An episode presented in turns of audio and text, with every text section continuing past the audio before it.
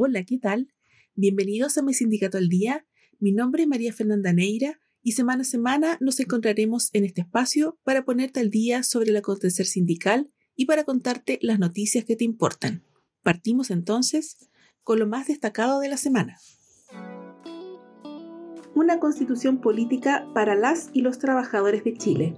Ese es el nombre de las dos iniciativas populares de norma elaboradas por la Central Unitaria de Trabajadores y que alcanzaron e incluso superaron los 10.000 apoyos que necesitaban para ser discutidas en el Consejo Constitucional. Y aunque fueron presentadas más de 1.300 iniciativas populares de norma, solo 31 alcanzaron el mínimo de firmas requeridas para ser discutidas y consideradas dentro del borrador de la propuesta constitucional. Entre ellas, por supuesto, la iniciativa de la Central. Así, la iniciativa número 9315 sobre libertad sindical, que comprende el derecho a la sindicalización, a la negociación colectiva y a la huelga, contó con 12.593 apoyos de la ciudadanía, mientras que la iniciativa número 9.271 sobre el derecho al trabajo decente cerró con 10.508 firmas. En total, más de 236.000 personas fueron parte de este proceso de participación, quienes emitieron 637.000 apoyos la Comisión Económica para América Latina y el Caribe y la Organización Internacional del Trabajo dieron a conocer una nueva edición de su informe conjunto Coyuntura Laboral en América Latina y el Caribe número 28, hacia la creación de un mejor empleo en la pospandemia, donde se analiza la evolución de los mercados laborales en América Latina y el Caribe en 2022. El informe destaca que a tres años de la crisis del COVID-19, los principales indicadores laborales han vuelto a los valores prevalecientes en 2019 la mejoría en variables como la tasa de participación laboral, la tasa de desocupación y el número de ocupados iniciada en 2021 continuó en 2022, aunque el número de ocupados creció a un ritmo menor que en 2021. La recuperación ha sido heterogénea a lo largo de la región y en ciertos países algunos indicadores aún no alcanzan los niveles prepandemia el gobierno presentó el informe de finanzas públicas del segundo trimestre ante la Comisión de Hacienda del Senado. El documento actualiza las proyecciones macroeconómicas y fiscales para este año y el mediano plazo, es decir, de 2024 a 2027.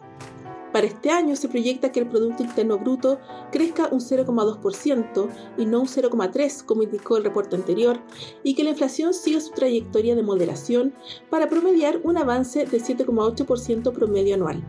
Durante este año, la inflación ha seguido descendiendo y a junio acumula una caída de 6,5 puntos porcentuales al marcar un 7,6% desde su máximo nivel en agosto del año pasado con un 14,1%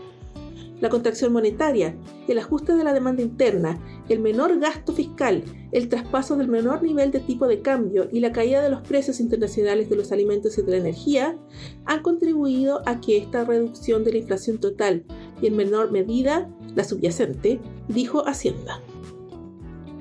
Desde este 10 de julio y hasta diciembre de 2023 se realizará el trabajo de terreno de la encuesta laboral ENCLA 2023, el cual permitirá obtener una radiografía de las relaciones laborales, condiciones de empleo, trabajo e igualdad de género en las empresas del país. Durante este periodo, la encuesta que periódicamente realiza la Dirección del Trabajo contará con el trabajo en terreno de encuestadores del Instituto Nacional de Estadísticas, quienes darán inicio a la recolección de datos desde la segunda semana de julio. La ENCLA está dirigida a las empresas con 5 o más trabajadores contratados directamente que se encuentran registrados en el Servicio de Impuestos Internos y cuyas relaciones laborales se rijan por el Código del Trabajo.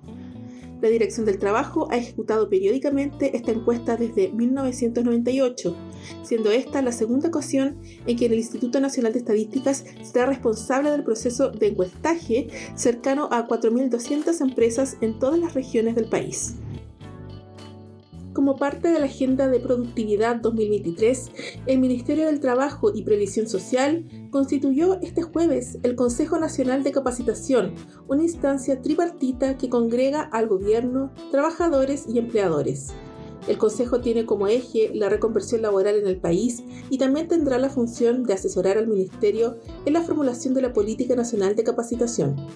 Respecto al Consejo, la ministra de Trabajo y Previsión Social, Janet Jara, señaló que lo que buscamos es poder fortalecer las capacidades laborales de las y los trabajadores para que puedan desempeñarse en empleos de mejor calidad y hacer además que las empresas sean más productivas. Lo que busca es prepararnos para los desafíos que involucran los cambios tecnológicos, la necesidad de tener una diversidad de competencias en el ejercicio laboral y una actualización permanente.